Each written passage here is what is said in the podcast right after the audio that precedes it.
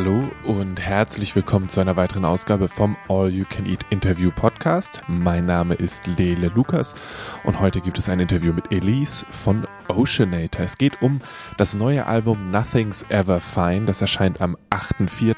Es ist absolut fantastisch und großartig und wir sprechen darüber, welche Rolle die neue Bariton-Gitarre in diesem Album gespielt hat, was Elise eigentlich in der Apokalypse machen würde und auch ein kleines bisschen darüber, ob sie sich eigentlich auf die kommende Herr der Ringe-Serie freut.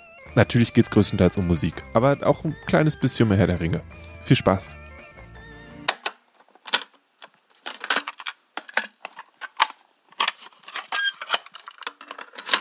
Um, so let's get this started. Who are you?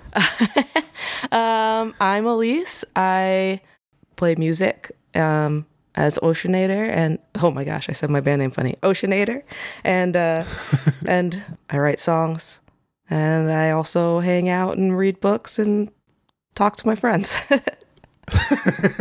it's good. It is. It is a fascinating thing. The the I don't know. The question is like everyone does something different. Yeah, it. it's um, very open ended. probably I, I wonder when I'll meet the person where I only have to ask that question and then I don't have to ask any other they ones just for keep going, yeah. um so we're talking because you're bringing out a new album. How's that feeling? How's it going? Um, it's going well, I think. Yeah, it's exciting. Um, we're getting really close to the release date, and um, yeah, it's it's starting to feel like the actual vinyl came in, so it's starting to feel like more real and tangible, you know. Um, okay. And yeah, it's like two weeks away from now, and uh, I'm excited. I'm very excited for people to hear the the whole thing because I definitely conceived yeah. it as like a as an album and not just like a bunch of songs. um, okay. So I'm I'm excited for people to be able to like hear it from start to finish and in and all the singles in context and stuff. So yeah, I I did that for a lot of the day today, and I found it really great. Thank you so oh, much thank you. for the cool album. Yeah. Um, was it always a whole thing, or did it become a whole thing when you made it? It started definitely as as pieces. I had um, I had a few of the songs just kind of not not finished or anything, but just like all their little parts existed, and um just kind of as like song ideas that I was like, okay, this is I can turn this into something I like. Um, and then there was like like from the van was just done. I, that whole thing was done in five hours, like the start to finish, which was it just like recording it and everything, um, like the demo. But I got uh, I got a new guitar. I got a baritone guitar, and I wrote um, like the the like leitmotif kind of thing that's on it, like with morning and post meridian and evening. Um, I wrote that and evening, and I wrote uh, stuck all like in one sitting. And then when I had those, I was kind of like, okay, I can hear the record now. I know what the world of this record sounds like. So then I was going through like songs that I had been working on, and and like, oh, this one fits in this world, this one fits in this world, and kind of put it together from there, so that like so that it would become one one whole thing as opposed to like just a just a collection of different songs. What does that moment feel like when you kind of when you have the thing? It's like it's very exciting and like kind of it's just like this little clear like clarity. It's suddenly mm. very clear and you're like, "Oh, this is it. I I I know what I'm doing now." Um and a little bit it's also a little bit feels like relieving in a way where you're like oh okay i i can still i can still do this you know? Because like every time you write a song every time i write a song at least i'm like well i hope i write another one. I hope that wasn't the last one you know? Always worried about it going away. So it's very yeah mostly it's just very exciting. And then you're like now i want to work on everything all the time and like get really into mm. it so.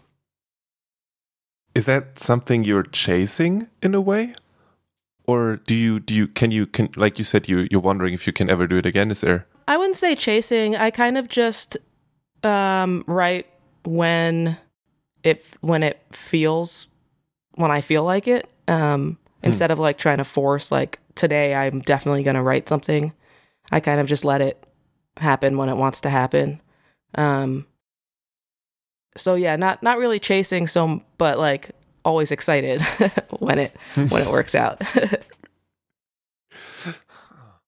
so and then uh, in those 5 hours you said you you wrote both lyrics and the music for from the van. and yeah. yeah that one um that one i i wrote this i wrote all the guitar parts and then i was like well i might as well record them and i recorded all the guitars and then i did all the drums like just on this little keyboard here because i was in my room did all the bass put the synthesizers on it and then i was like well i guess i'll do the lyrics too and finish it now so so yeah that that all took five hours um and then I was like, oh, it's a whole song. And I kind of thought, like, because that all, because like the recording and everything just took like a half a day or whatever, I was like, I probably won't use this song for anything. And then I came back to it a few days later. I was like, oh, I like this. I, I did a good one. huh. So when after those five hours, were you like done for the day, just laying low, not like kind of like everything's out, Yeah. or were you like, let's go do more? No, I was I was I was done for the day. I and I was having a it was it was interesting too. I was having a really bad couple of days and that was like my one little break from from being kind of depressed. also, I was getting like focusing in on that and then when that was done, I was like, okay, I'm exhausted again now. Yeah. Does it? Does that? Do, do those songs pull you out of that in a way? Like doing something like Bad Brain Days, is that something that pull would pull you out of a slump or out of a slump? Is I don't know if that's the right word, but like out of one of those. Yeah, um just the I think it's just like the act of creating that helps, you know, not necessarily cuz a lot of the times when I'm working on stuff I'm working mostly on the music part and I and Mm. and I do the the lyrics usually last. Um but just making something and and putting it together and just playing music um, helps, you know, and and then just also just the simple like being distracted and having something to focus on always helps. It's I guess it's a good thing that you're doing almost all the instruments, right? Would be kind of like when you're done with the guitar and there's nothing else to do, and it's like, okay, now I gotta wait for someone else. yeah, when we did the actual record, there was definitely more waiting, but for like doing all the demos and stuff, I just I get to just keep going.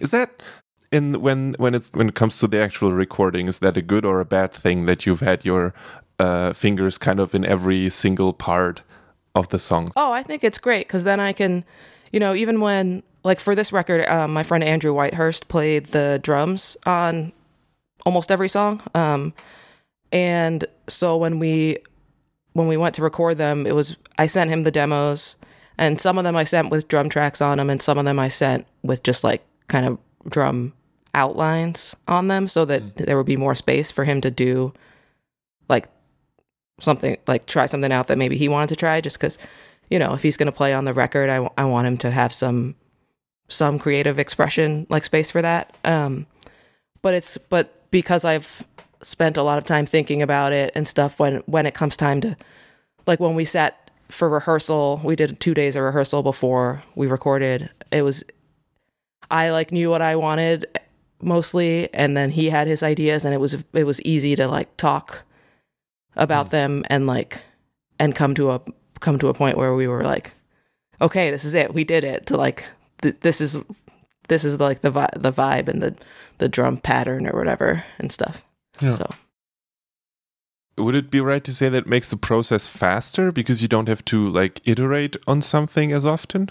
Yeah, maybe. Um, because like that that most of that writing is already done. Um, so when it comes time to like do the studio stuff, all, like most of the the writing part is done. I'm I don't usually write as much in the studio. Um, you know, I'll I'll, I'll write like a like the that that lead that synth line at the end of Bad Brain Days, like right at the end that comes in, like that was in the studio because I was like, there needs to be something here, and we set up the synth sound, and then I just started playing that. I was like, oh, perfect. This is this is exactly what I wanted. Nice. Um, but usually, like the majority of the writing is done beforehand. So once we go in to record it, it's usually it's it's it's faster. What made you get that baritone guitar? Oh, it's so heavy. I just I wanted I wanted something um I just wanted I just like this the sound. I I listen to a lot of my friend has this band called Bears um for example that that is uh all their instruments are in C standard. Um mm-hmm. and it just sounds so good and heavy and like gives you this like feeling in your in your stomach when you hear it. So I wanted to do that, and none of my guitars really liked holding C standard. They're not set up for it. Um, and I was like, well, let's get a baritone. I can go even lower. I could go into drop A if I want to. Um, and yeah, I'm just I'm very excited about it. It just sounds just hitting like that low, like open B chord is it just sounds so big and scary. I really I really like the feeling of it. Yeah. Yeah. How many of those songs did that? Like you said that a bunch of the songs were like kind of newish. Some some of them were lying around for a while. Mm. Um, and I mean, it, it is very obvious when hearing some of the songs that there's ah there is something there that is very heavy. um, so did you did you change the songs or did you just change the guitar and were like oh this works better?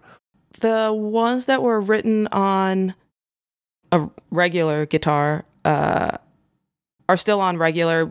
The last summer was is one of those. Um, but then I put a baritone guitar under it also, um, just to like fatten it up a little bit because that song's in B minor anyway. Um, so I was like, oh, let's let's just throw this on here and make it big.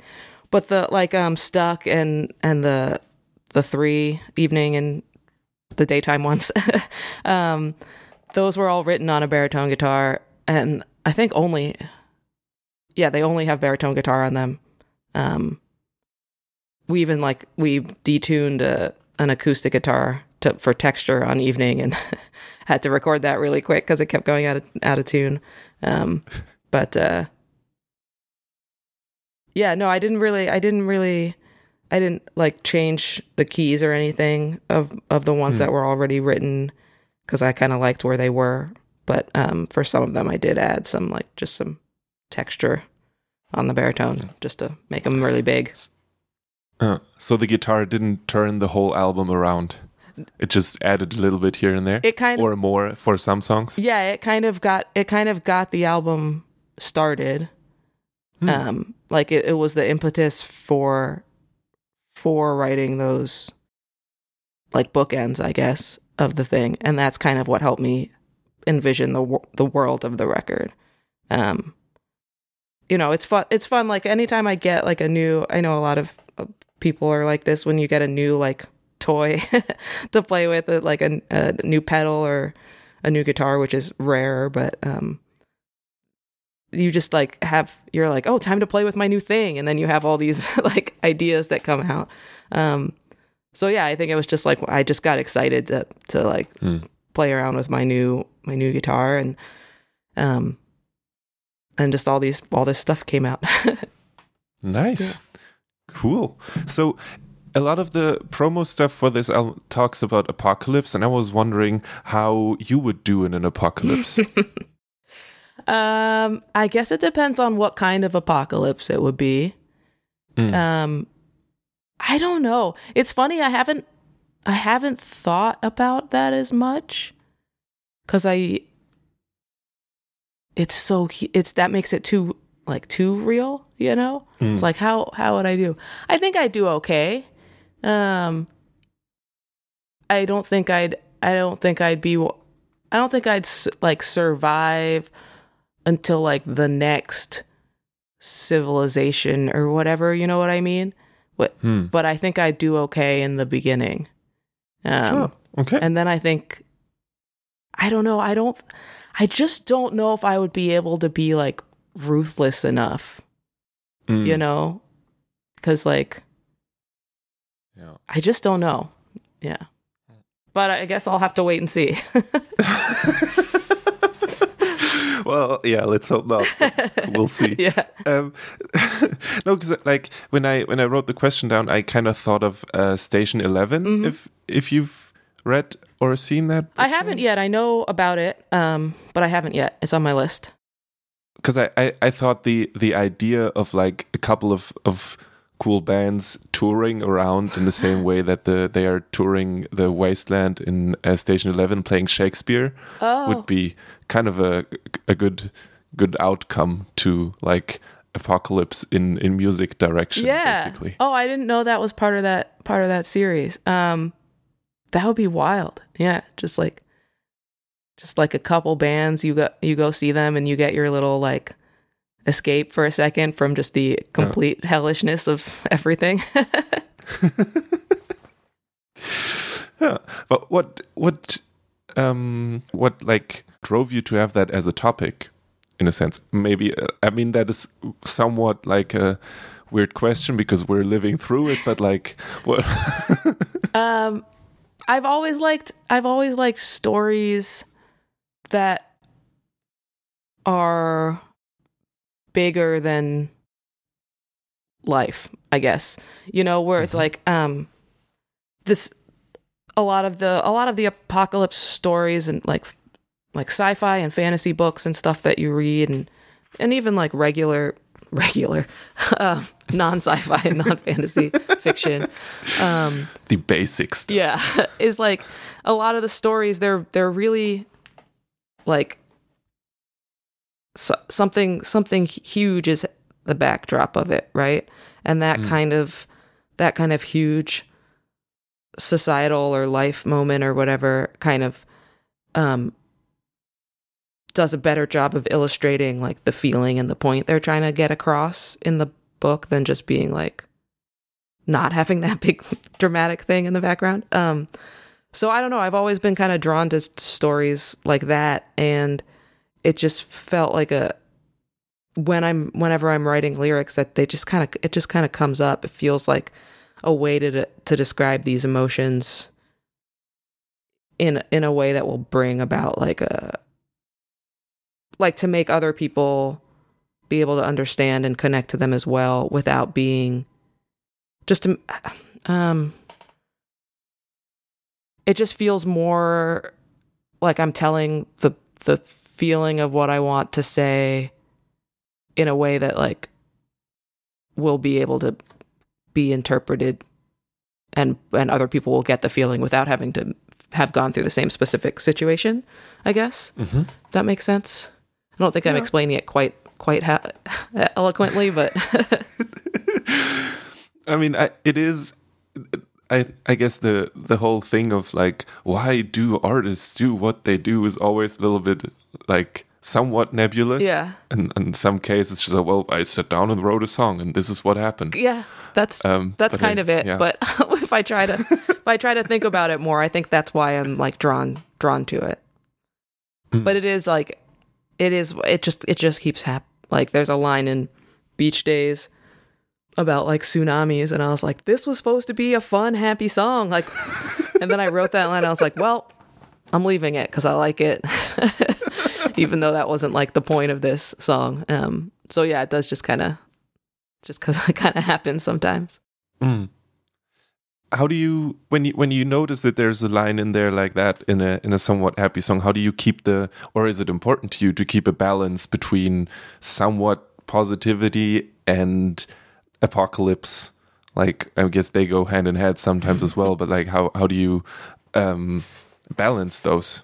Um, I don't know. I guess like for that song specifically, I felt like leaving that line in. I liked the way it sounded, and um, I didn't feel like leaving it in took away from like the whole thing of like that song is about you know going taking time like taking a, d- a day off and and going to the beach and enjoying being around your friends and and doing all that stuff like while you can and making time for it. So it felt like it made sense to keep it there and yeah also i like a lot of the times when i'm writing lyrics it's i like the way the words sound you know with the music like um there's some lines i've changed where like maybe other words were like if i was if it was a poem you know other words would have been better um I think there was one in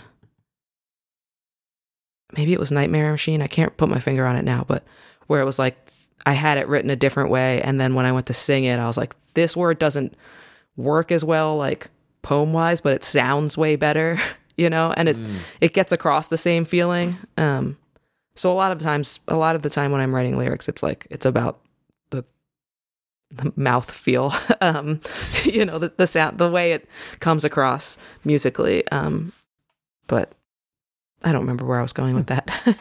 No, it's it's perfectly fine. Like I I get that. I mean, you, you you're going to ideally, in some way, you'll be singing these songs for a while, so they better feel good. yeah, Like totally. Yeah, and it's like I I. I, like I write the music first and stuff. I'm I'm mostly a I would say I'm mostly a music and sounds person. Like when I listen to a new record of not mine, like the first I listen to the music first. I usually don't like catch a lot of the lyrics until the second or the third time through because that's like Mm. not what I'm listening for. Unless there's like a you know lines will stick out and stuff. But I usually I like the way things are put together sound wise. Um, Yeah. and then I come back to like the the lyrical content usually. I have the uh, similar kind of thing that it I it often needs a live thing for me to really connect. Mm, okay. Like to make click and like ah that's what this is about. Mostly because I I'll be somewhat singing along without really thinking about it, and then you're actually like it's a different kind of thing. Yeah, totally. Yeah. Um, you've been on tour a bit this year already. Ooh, I think. How's how's it been? We leave. weird? We Is leave next week.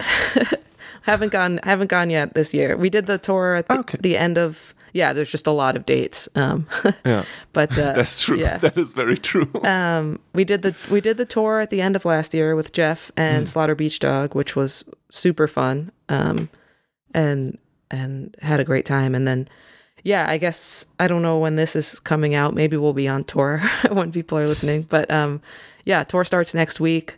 Um, I'm very excited. It's gonna be very fun. I think. Hopefully, we're going with Pedro the Lion first, who's like I've been a huge fan of for a really long time. So I'm very excited to like see those like them perform every night and like you Mm. know just get to go to like I don't know 20 or something Pedro the Lion shows. Um so yeah, I'm I'm excited. I've I've never thought about it like a support band that way. But it's like if you have the jackpot, then you just see that same band every day. Yeah. Yeah, it was great. I mean like that that Jeff Rosenstock and Slaughter Beach Dog tour was great cuz yeah, it was like oh, okay. Now we're done cuz we were playing first, so it's like we're done for the day. Now I get to just go watch these two bands be like awesome. Um and yeah, they were ever like every night just really great. I weirdly l- just had a dream that I was watching Slaughter Beach Dog again and like the whole song like I could hear the whole song in my dream. It was really weird. Um but they were great again. Yeah, I bet. um, so what is uh, hmm, how do you say it? Um, what is different from the from the last album to this one? Mm. Like, I feel like the, the the whole thing is a little bit more visible in a sense. Like from what I read, then the last album you kind of was it initially a polyvinyl thing, or did you just want to put it out first and then they came along, and now there's like labels and, and all more labels, different labels and all that stuff. Um, yeah, the last one I put out, I I put it out on like my label, so I basically self released it. Um, and then yeah, Big Scary Monsters and Polyvinyl picked it up like later, um, like right right before it came out, and and then like the day I got the Polyvinyl call, like the day like on album release day. Um, uh, so yeah, so so and then they re- re-released the last one, and so this one was on on both of those labels from the start. So there was like a full, um, you know, they know what they're doing. Yeah. so, uh, so there's yeah, it definitely it's definitely reaching more people, which is very exciting. Um, you know, because it's always cool when when people hear something you made and hopefully connect to it and find some some joy in it. You know, I've I've as a person who who loves to listen to music, I it's it's nice to be able to to also you know, for that to for my music to be something people connect with is is a pretty special feeling. Um, but yeah, in terms of like the other like differences between the records, I think this one is um a little bit more cohesive. I I mean, I felt like the last one was had a pretty good arc to it, but I feel like it, you know, I you keep working on something, you you get better at it, hopefully. um, so yeah, I don't know. I I'm really I'm really stoked about this one, and I think sound wise, it's it's bigger, and um, I got to go into a studio, so I, we got to use like a lot a lot of stuff. Um, Hmm. like I worked with my, my brother Mike and uh, with Bartees um, at a studio, and we we just like really got to make a lot of sounds, got to like dial in a lot of tones, um, got to use like a a B three organ and and a Wurlitzer and stuff. Um, so yeah, it was really it was really fun to get to like. I, I kept I kept texting Bartees beforehand when I was like working on demos at home, and I was like, do you have a, a B3 organ there? Do you have a Leslie cabinet? And he kept being like, yeah, we have those things. And I was like, yes. so yeah, it was cool to get to like, to get to like actually explore and put all the sounds that like my brain was thinking of, like to, to be able to do them. Um, Hmm. so yeah. Huh. Are you going to be able to go back, or are you now big, big studio possibilities forever? um, I I'm I'm still doing. I mean, we still did half this record at home um, with my in my brother's studio. So I think it's gonna be it's gonna depend on the the songs what they call for. I think you know if I'm I've got like a little little acoustic EP I've been working on, and that I I'm not gonna do in a studio because like I I don't think I I need to. I think we can get like a good sounding recording. Um, Hmm. with with my brother and uh you know i would like someday to go i i keep seeing friends doing like recording at those studios where you go and you just like live there for like a week or whatever. Mm. I i would like to do that someday for like for the experience and stuff but Yeah. i don't know just whatever whatever this the next whatever the songs on the next thing call for that's what i'll do probably. Hopefully hmm. So either move to Nashville to some studio for a few weeks, or the other version is building something somewhere out in the wilderness and living there Yeah. for a few weeks. i like the wilderness idea Huh. um there's a there's a and I I there's a couple studios um where people have done that. They've built a little studio just like out in the woods. Um and then you just go up there and you go on your little walks and you you cook food and you make your record at whatever time of day you feel like making the record. Um, it sounds nice. Yeah, both. Yeah, it it it would support further apocalypse thinking. Um, True. Yeah. yep. Um, so, but now for something completely different. Um, I uh, saw in the back of your room if that is that there's a Lord of the Rings poster there, Yes. and I was wondering if uh, you are in any way, shape, or form looking forward to the new Lord of the Rings stuff, or if that is something that you've been uh, ignoring because it's something uh, I don't know what the reasons would be. I'm ignoring. Yeah. Um, I, I don't.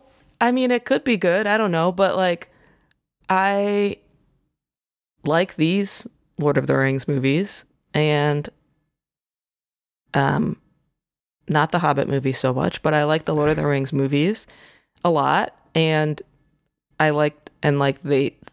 I wasn't like huge into the book before they came out or anything, you know. So um, I've read it a couple times, but it's not like I wasn't like they needed, they should have done this and they should have done that. You know, that, that I think the movies are, they have everything that I personally need from them. So I don't really need a new, I don't need a new one, Mm. you know? Um, so yeah, I've just, I've just been ignoring it. It's just I'm not interested. I guess I don't know if I want to watch it. I, I mean, I have the DVDs. I'll just watch those. I like I I like them. So Are you a person who um I I found that I skip the hobbits go to Mordor parts because they're just anguished looks into the camera. um I, yeah, I think the one I watch the most is Fellowship. Honestly, I like. It used to be it used to be Two Towers because there's so much action in that one. But now it's like I like I like the fellowship. I like I like the like setting up of the journey and getting to like you're kind of getting to know all like obviously I've seen it so I know them but like it's it's it's fun. I like I, so I like that one. I don't watch um Return of the King yeah as much because Mm. also there's that big giant spider which freaks me out. I, I can't I always have to skip that so yeah. Yeah. we just watched the fellowship actually our, our tour manager hayden on the last tour um, had never seen it so on for thanksgiving we were here in my apartment and we we watched it Nice. Yeah. yeah, I, I feel like I'd, I'd watch the third one for one to see Sam go up the stairs in that tower and seem so much bigger than he is, and everyone kind of cowering away from it. yeah And for the end, when uh, they're like, "No, you you bow to no one," and then everyone else uh, bows down before the hobbits. I think for those two scenes, I'd watch the third one. again. yeah no those are i mean it's got its it's definitely got its moments for sure Yeah. um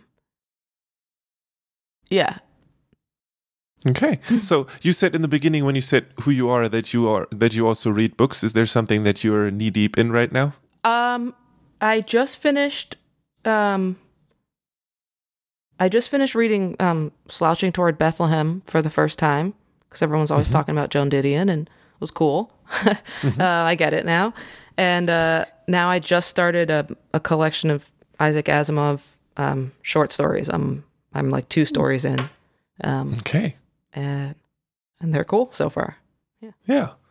That that old school feeling. yeah Like everything was possible, but not so much. yeah, the first two stories are, are pretty cool, and um, yeah, I'm excited to to to keep reading it. Um, Hmm. I've been I've been reading a lot of like newer science fiction, and I was just like, well, let's let's read an old one, and you know, That's good. yeah. All right. Cool. Did I forget anything?